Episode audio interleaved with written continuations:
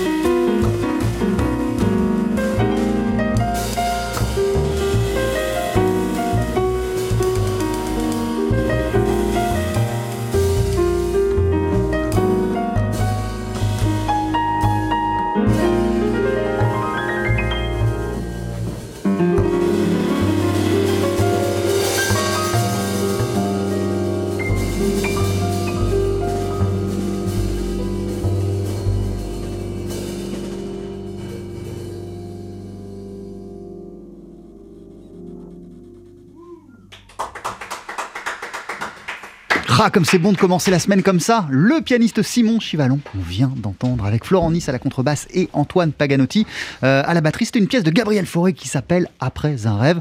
Euh, et tu la joues aussi, euh, cette pièce, sur, son, sur ton nouvel album, Simon, qui s'intitule Light Blue. Ça vient de sortir sur le label Jazz and People. On en parle ce midi ensemble dans Daily Express. TSF Jazz, Daily Express, la spécialité du chef. Hello, Simon? Salut Jean-Charles Mille merci d'être avec nous. Comment ça va après ce, Merci moment de musique? Bah c'est cool, ça fait du bien. Ça fait du bien? Ouais, ça fait du bien. Et du coup ça va super. Ah, euh, ton album il s'appelle Light Blue, je le disais, euh, il vient de sortir sur le label Jazz and People. Alors c'est un mix hein, à 50-50 entre des compositions perso, mais aussi euh, des reprises empruntées, on le disait, à Forêt, mais également à Monk, Georges Brassens, Georges Trenet, les Beatles ou Billy Strayhorn. Pour parler de ce qu'on vient d'entendre, après un rêve, qu'est-ce qui t'a donné envie de t'attaquer à cette pièce de Forêt? Bah c'est vraiment juste euh, quand j'aime bien une mélodie, quand j'aime bien un morceau, bah je j'ai envie de le jouer. Du coup euh, je l'apprends et je l'adapte comme je peux pour pouvoir, euh, on va dire, faire une forme où on peut improviser et trouver un peu de liberté, plus que dans l'original peut-être. Euh, c'est ton premier album en trio. Il y en avait eu un précédent euh, qui avait été enregistré en quintette, avec trompette, avec saxophone. Euh, Qu'est-ce qui t'a donné envie, là, pour la suite de tes aventures, de te concentrer sur cette sacro-sainte, je la, je la, je la nommais comme ça, formule du trio? Piano, contrebasse, batterie, qui est la formule reine pour tous les pianistes de jazz. Mm. Bah avant tout c'est déjà, j'ai eu envie pour la liberté que ça, que ça permet. Et euh, la place Ça permet quoi comme liberté, par exemple, pour le pianiste euh, que t'es, mais également pour l'arrangeur que t'es Bah, ça permet vraiment, euh, on va dire, euh, d'avoir le contrôle un peu de ce qui se passe euh, harmoniquement, même au niveau des structures, et de la prise de décision beaucoup plus que quand il y a un sax devant qui, même si c'est sous mon nom, si en sax dans le groupe, je vais quand même bah, être beaucoup plus au second plan, et surtout pour la prise de décision, ouais. Euh, quelle question on se pose avant de s'attaquer à cette formule, euh, à cette formule du trio qui a été jouée par tout le monde, de Bill Evans à Brad Meldo, pour n'en citer que deux, euh, mais qui est vraiment la formule reine. Avant de s'attaquer euh, à cela, j'imagine qu'on ne fait pas à la légère. On, se demande quoi? On se pose quelle question? Euh, bah, la question d'identité, je pense, avant tout. Mais bon, c'est une question, euh, je pense, à laquelle on répond toute notre vie. Donc, euh, mais en tout cas, moi, c'est la, la première question que je me suis posée sur euh, quel son je voulais avoir, quel répertoire je voulais jouer aussi. Mais bon, tout ça, ça fait partie de l'identité. Quel, euh, quel style de jeu, quel genre de morceau, quel mood. Un peu tout ça. Quelle réponse t'as trouvé justement à toutes ces questions? Non, mais je pense que euh, le jazz, c'est justement de chercher cette réponse euh, toute la vie parce que quand on a l'impression de la trouver, ben, on se rend compte qu'en fait, il y a, on peut aller encore plus loin et, et ça se renouvelle tout le temps. Quoi. Mm. Du coup, euh, cette formule euh, du trio que t'expérimentes euh, ces jours-ci, euh, ce midi avec Florent et, et Antoine Paganotti, mais sur l'album avec Nicolas Moreau et Antoine euh, Paganotti, Ouais. C'est une photographie à un instant T et en vérité, dans quelques années, ça aurait une tête totalement différente si t'enregistrais un, un album dans cette configuration. Exactement, mais là je suis vraiment attaché au répertoire qu'il y a dessus. Et c'est pour ça que je voulais rejouer les morceaux du disque aujourd'hui, mais je sais que la version qu'on a fait aujourd'hui est très différente par exemple de celle de l'album. Euh, le répertoire, il y a des compositions et euh, il y a un répertoire aussi très éclectique. Je le disais, des reprises de Monk, de Brassens, de Trenet, de George Harrison, de Billy Strayhorn, de Gabriel Fauré.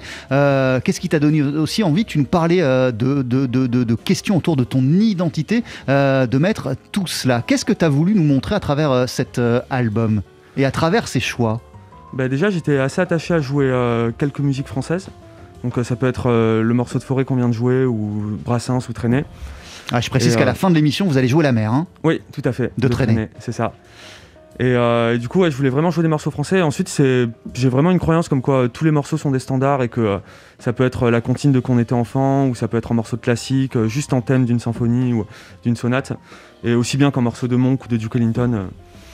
Euh. Donc euh, ouais, voilà, tous les morceaux peuvent être des standards. quoi. Et qu'est-ce que ça nous dit, euh, ces choix, sur, euh, sur tes goûts musicaux et sur ce que tu écoutes, toi, par ailleurs, euh, en, en tant que simple auditeur? Et, et- et ce qui t'intéresse dans la musique? Oh, bah, je pense que ça montre que je suis ouais, assez, assez éclectique. Et, euh, et puis que je suis très attaché au jazz comme, euh, on va dire, comme manière d'approcher la musique, que comme style aussi des fois. Et euh, parce que quand on dit jazz, on se pense souvent à une esthétique, mais je pense que c'est aussi juste une, une manière de concevoir la musique et de trouver des libertés dessus, d'improviser, de trouver un discours. Donc euh, je pense que ça montre avant tout ça, ouais, j'imagine. L'album s'appelle Light Blue, euh, tu l'as sorti sur le label Jazz and People, c'est un disque en trio sur euh, l'album, il y a Antoine Paganotti à la batterie, c'est également le cas Ouais. ce midi dans Daily Express. À la contrebasse sur le disque, c'est Nicolas Moreau qui est pas avec nous ce midi, qui est remplacé par Florent Nice. On va écouter un extrait de ton album d'ici quelques instants, Simon Chivalon. Pas une reprise, mais une composition à toi qui s'appelle The Wench. C'est juste après la pub, ne bougez pas. 12h-13h, Daily Express sur TSF Jazz. Aujourd'hui, moule marinière, foie gras, caviar, cuisses de grenouille frites ou alors tarte au poireau. Jean-Charles Doucan. Venez-t'en.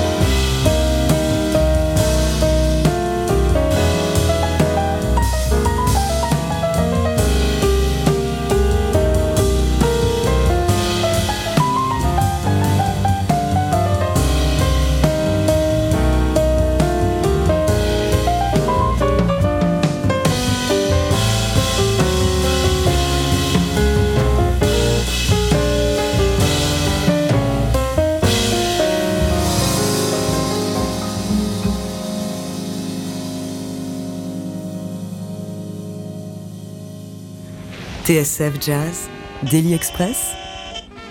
Sur place ou à emporter Avec toujours à nos côtés ce midi le pianiste Simon Chivalon. Ça va toujours Simon? Super.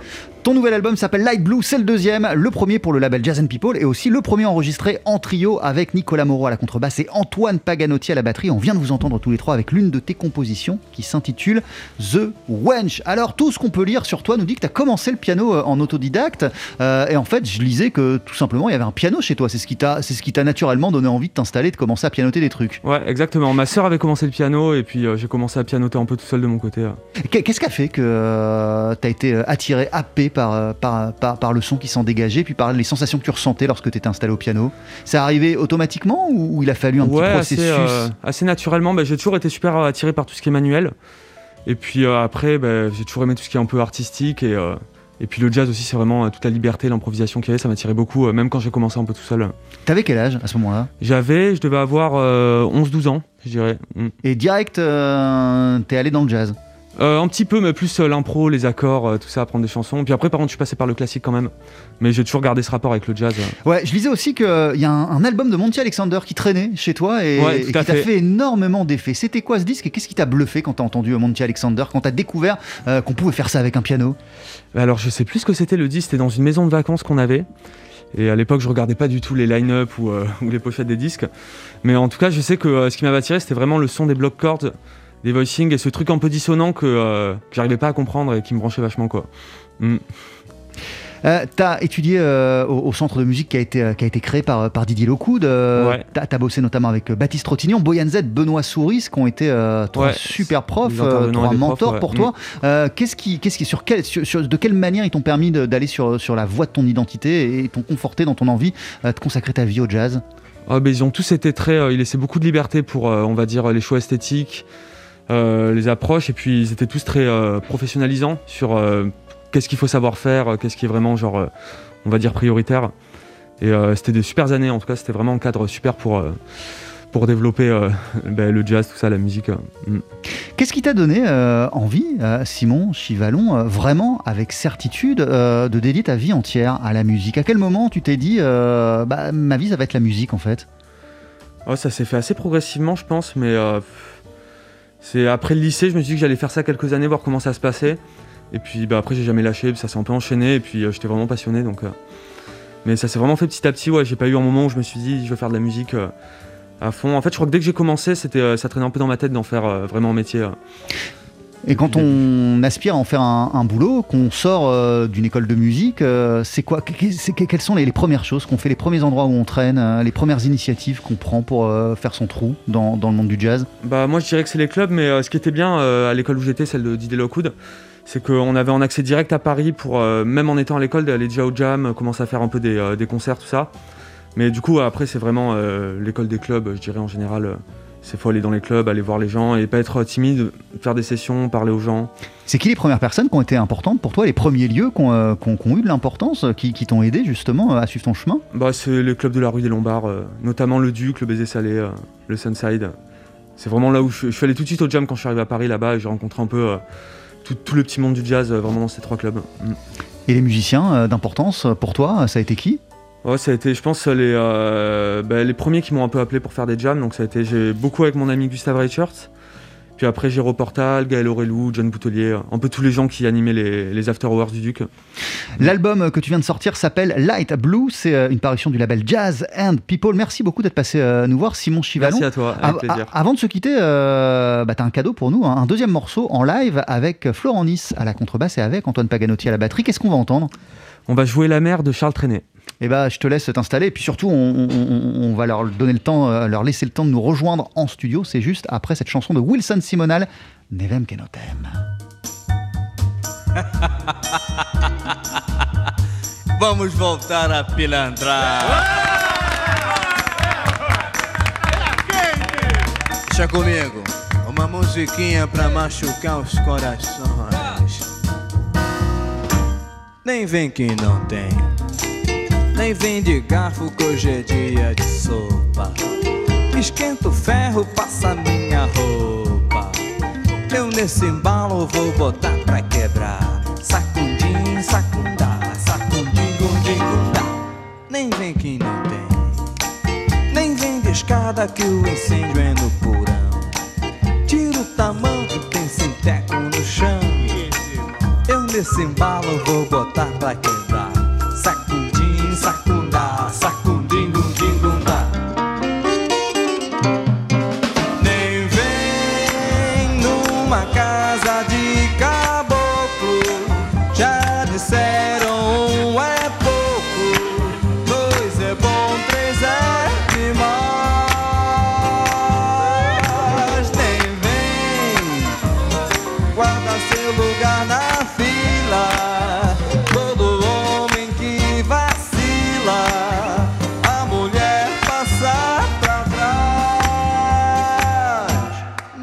Que não tem. Pra virar cinza, minha brasa demora. Me show meu papo, nós já vamos embora. É, eu nesse embalo vou botar pra quebrar. Sacudim, sacundá, sacudim, gundim,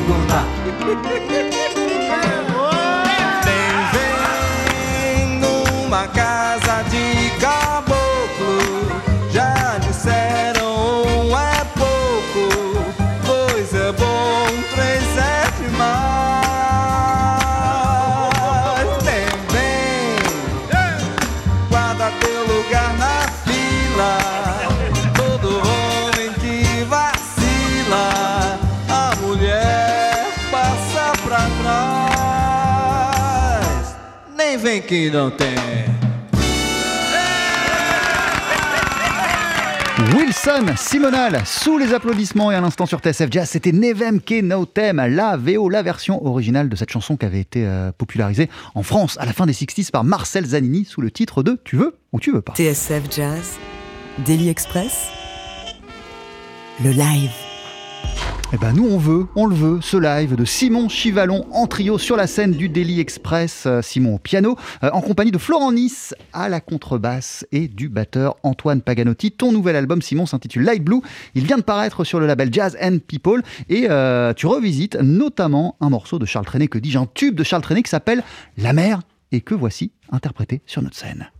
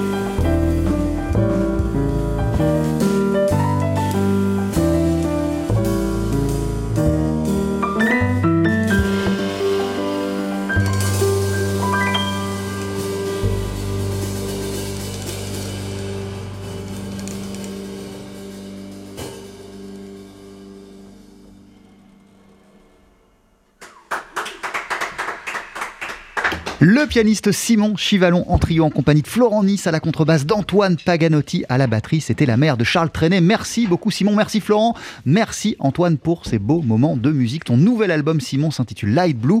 Il est sorti sur le label Jazz and People. On espère, on attend avec impatience de découvrir ce répertoire et euh, ce trio en live, en concert à faire, à suivre. Tu nous tiens au courant Simon. 12h-13h, Daily Express sur TSF Jazz. Aujourd'hui, moule marinière, foie gras, caviar, cuisses de grenouille frites ou alors tarte au poireau. Jean-Charles Doucan. Venez-t'en